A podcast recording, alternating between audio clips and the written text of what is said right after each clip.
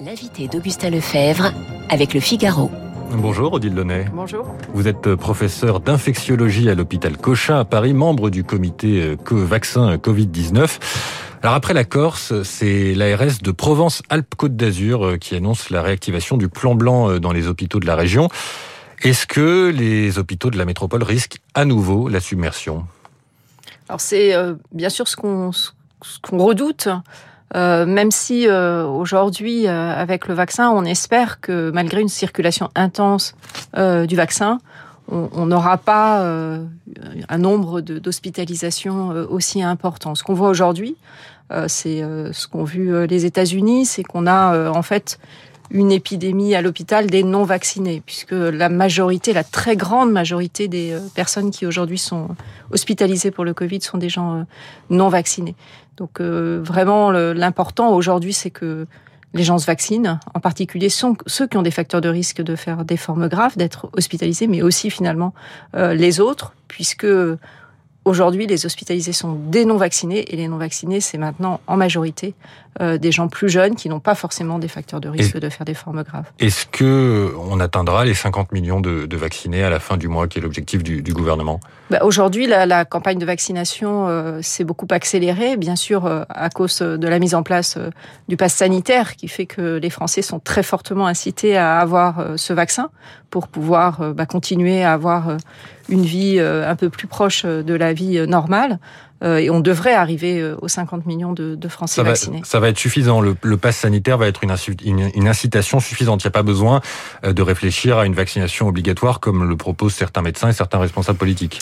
Bah, la vaccination obligatoire va se poser. moi, je ne suis pas une partisan de l'obligation, mais aujourd'hui, on est dans une situation sanitaire qui est tout à fait particulière. Et si on fait un tout petit peu de retour dans l'histoire, finalement, la variole a été une vaccination obligatoire, la polio a été une vaccination obligatoire, la rougeole maintenant est une vaccination obligatoire, et l'obligation a permis euh, d'éradiquer la variole, il faut le rappeler, d'éliminer la polio, euh, la rougeole, on n'est pas très loin d'une élimination. Donc, si euh, effectivement le pass sanitaire n'est pas suffisant ou qu'il est trop compliqué à mettre en place, eh bien, euh, il faudra potentiellement passer à, l'obligation. Est-ce qu'on aurait pu éviter ce regain de l'épidémie en rouvrant, par exemple, certains certains établissements plus tard, les boîtes de nuit, par exemple?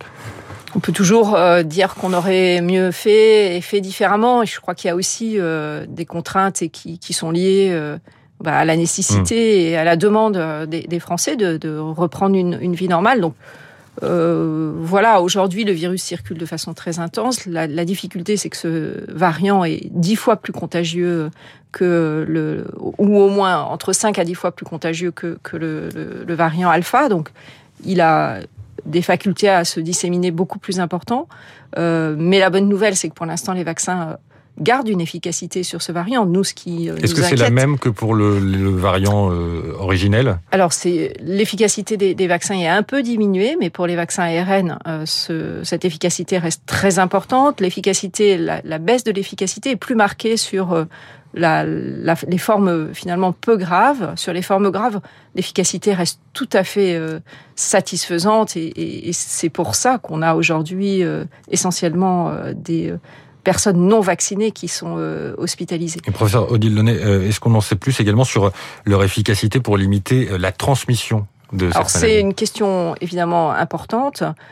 Les données aujourd'hui disponibles montrent que potentiellement leur efficacité pour limiter la transmission est plus faible que vis-à-vis du variant alpha. Malgré tout, elle reste importante puisque les gens vaccinés qui sont infectés, il y a une étude qui a été publiée qui le montre très clairement, euh, excrètent moins longtemps le virus et donc vont être contagieux moins longtemps. Mais comme pour la grippe, hein, euh, en fait, on est contagieux avant même d'être symptomatique.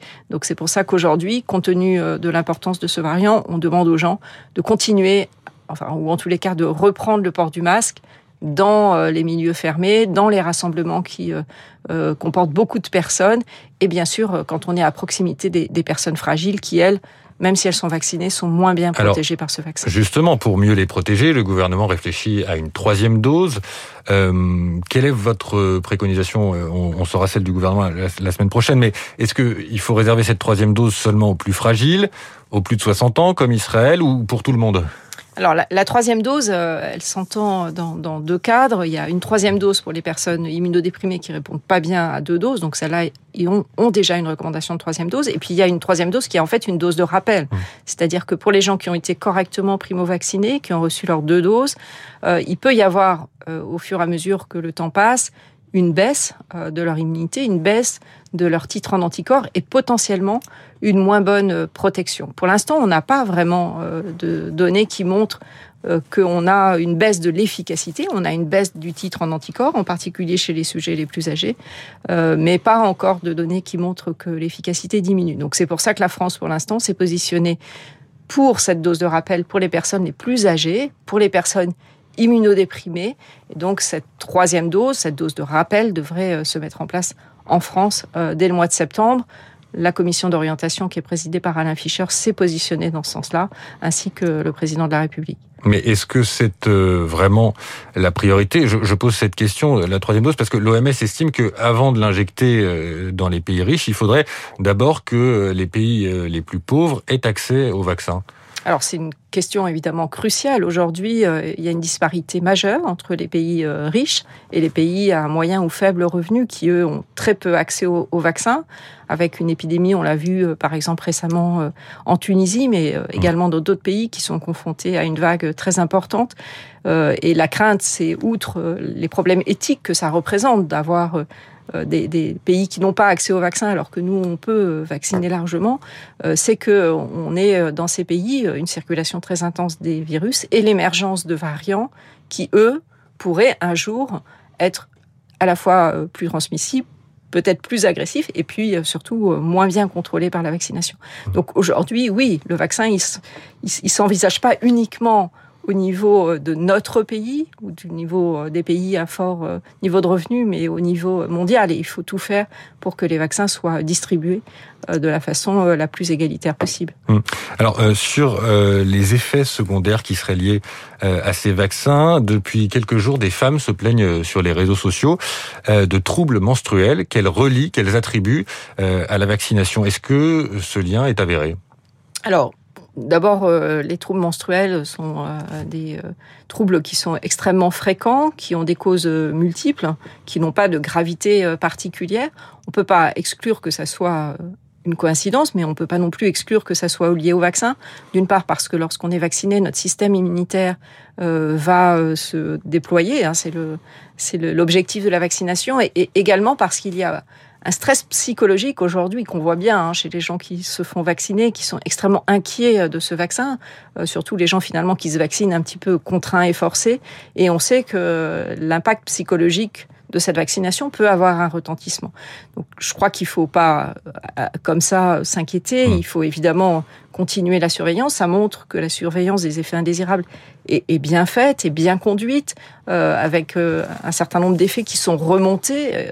donc, voilà, aujourd'hui, pas d'inquiétude par rapport euh, à ces troubles menstruels. Et, ce qu'on peut dire quand même, c'est que pour l'instant, euh, ces vaccins ARN, pour lesquels en janvier, on avait très très peu de données sur euh, leur sécurité, on a vacciné maintenant plusieurs centaines de millions de, personnes dans le monde.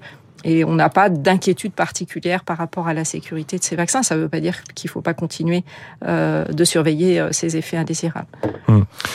En mars, vous espériez un retour euh, à la normale cet été, maintenant, tout en précisant que ça serait, ça dépendrait euh, des, variants. Est-ce que là, vous pouvez vous avancer euh, à une nouvelle date de sortie, enfin, de cette épidémie? Je crois que ce, virus, on va vivre avec. Hein. Maintenant, mmh. tout le monde est, bien persuadé de ça. À certains moments, on s'était dit, on va finalement arriver à Covid 0. Hein. C'était toute la discussion autour du Covid 0. Ce, ce virus est très contagieux. On va vivre avec, hein, comme avec d'autres coronavirus qui sont euh, des coronavirus saisonniers. C'est ce qui va arriver avec euh, ce coronavirus quand tout le monde va avoir été soit immunisé, soit vacciné, euh, où finalement bah, on va avoir chaque année une circulation de ce virus. moi, je pense que déjà aujourd'hui, on a repris un certain nombre d'activités. il faut encourager les, Français et puis l'ensemble euh, des pays européens qui pour l'instant ont accès au vaccin euh, à se faire vacciner. Et on va euh, de cette façon retrouver une vie, une vie normale avec un nouveau coronavirus saisonnier qui va circuler, mais qui sera finalement moins moins à risque de faire des, des, des, problèmes et qui se rapprochera plus de ce qu'on voit aujourd'hui avec la grippe. Et comment est-ce que comment est-ce qu'on convainc justement tout le monde de, de se faire vacciner? Parce qu'il y a encore des réfractaires et des, des, personnes qui ne veulent pas et, et qui, qui, qui, rejettent les, les arguments euh, avancés par les médecins, par euh, le pouvoir, etc. Alors aujourd'hui, le refus du vaccin est, est un refus qui est assez irrationnel, c'est-à-dire les gens qui euh, ne souhaitent pas se vacciner, soit c'est des gens qui ont peur d'être vaccinés, avec des peurs qui sont absolument infondées, puisqu'on a maintenant un, recul euh, de, six mois, mais on sait que les effets indésirables des vaccins, ils arrivent essentiellement dans les premières semaines après la vaccination. Et puis après, euh, c'est aussi euh, la possibilité, la façon de s'exprimer contre le pouvoir en place, contre le gouvernement, contre euh, les, gens qui prennent les décisions. Et dans les enquêtes qui sont faites, on voit très bien que les gens qui euh, sont contre la vaccination, ce sont avant tout euh, des gens qui se, revendiquent des, extrêmes politiques ou des gens qui sont affiliés à aucun, qui ne, se reconnaissent dans aucun parti politique. Et finalement, le vaccin est quelque chose qui leur permet d'exprimer euh, leur mécontentement. Donc je crois qu'il faut continuer à, à, à, rassurer, il faut continuer bien sûr à, à avoir des données sur euh, l'efficacité de ces vaccins. On ne peut pas continuer à, à vacciner si le vaccin n'est pas efficace, mais pour l'instant, toutes les données vont dans le sens de l'efficacité. Il faut bien sûr avoir des données sur la sécurité, mais euh, on, on, est confronté effectivement à, à, une population qui est euh, contre euh, finalement le, le, le, pouvoir en place et qui, et qui peut-être pas utilisent, mais en tous les cas se servent de, cette problématique de la vaccination pour exprimer leur mécontentement. Mais est-ce qu'il ne faudrait pas envisager dès maintenant euh, certaines mesures, euh, avec euh, l'entrée en vigueur du pass sanitaire dans, de plus en plus de, lieux, comme l'arrêt du remboursement des dépistages? Alors ça fait partie de, des mesures qui sont euh, envisagées. Dans beaucoup de pays, vous le savez, euh, les tests euh, sont payants et dans des pays très proches de la France, mmh. avec des coûts qui sont relativement rédhibitoires hein, et qui sont bien plus importants que la, la vaccination. Euh, ça peut être une mesure. Euh, ce qui inquiète un petit peu euh, les autorités de santé, c'est que si on fait payer le dépistage, les gens ne se feront plus dépister. et le risque étant que on aura euh, beaucoup moins de données sur euh, la circulation du virus. Mais c'est effectivement quelque chose qui euh, pourrait se, se, discuter pour inciter finalement les gens qui n'ont pas vraiment de mmh. motif. Oui, ça va arriver à l'automne, mais on ne sait pas encore quand, et ça aurait pu être une piste dès maintenant. Sur, sur ce pass sanitaire, il va être nécessaire pour entrer à l'hôpital, sauf en cas d'urgence. Est-ce que ça va pas pousser certains malades à ne plus aller à l'hôpital et à ne pas se faire soigner? Alors là aussi, hein, c'est une, une, inquiétude. Je crois qu'il y a deux, deux, deux, niveaux différents. Il y a d'une part euh, l'obligation vaccinale pour les soignants, donc ça qui euh, est mise en place et qui euh, va demander évidemment de... Et qui de est pouvoir... contesté. Hein. Il y a des mouvements de grève aujourd'hui dans, les, dans certains hôpitaux à l'appel du syndicat Sud notamment. Oui, qui est contesté. Mais là aussi, euh, le, le, le, vaccin est l'occasion pour les personnels soignants qui vivent dans des conditions difficiles et ont des conditions de travail difficiles. Le, le vaccin est aussi une façon de faire valoir leurs revendications euh, mmh. qu'ils expriment de façon tout à fait euh, adaptée depuis plusieurs années. C'est vrai que l'hôpital, euh, les, les, c'est beaucoup dégradé, il y a beaucoup moins de personnel, le temps passé par les, pour les patients. À... Donc voilà, le vaccin sert à ça. Alors ensuite, il y a le pass sanitaire pour les gens qui viennent à l'hôpital, donc deux types de, de, de personnes, les visiteurs donc les visiteurs, bah, ceux-là, franchement, c'est tout à fait justifié de leur demander euh, de ne pas apporter le virus à l'hôpital. Hein, c'est euh, vrai que c'est. Et puis euh, il y a les patients. Donc il y a les patients qui sont chroniquement suivis. Nous, on fait tout pour les inciter à, à se faire mmh. vacciner, mmh. mais il y en a qui sont réticents. Donc il faudra qu'on puisse quand même euh, continuer à les prendre en charge hein, pour qu'il n'y ait pas de rupture de, suivi. Et puis il y a les patients qui seront vus en urgence et cela, euh, bien sûr, on n'exigera pas de, passe sanitaire. Mais c'est évi évidemment un, sujet qui est, assez difficile à traiter. Merci Odile Launay euh, d'avoir été l'invité de Radio Classique ce matin, professeur d'infectiologie à l'hôpital Cochin à Paris et membre du comité vaccin contre du comité oui vaccin contre le Covid. C'est ça.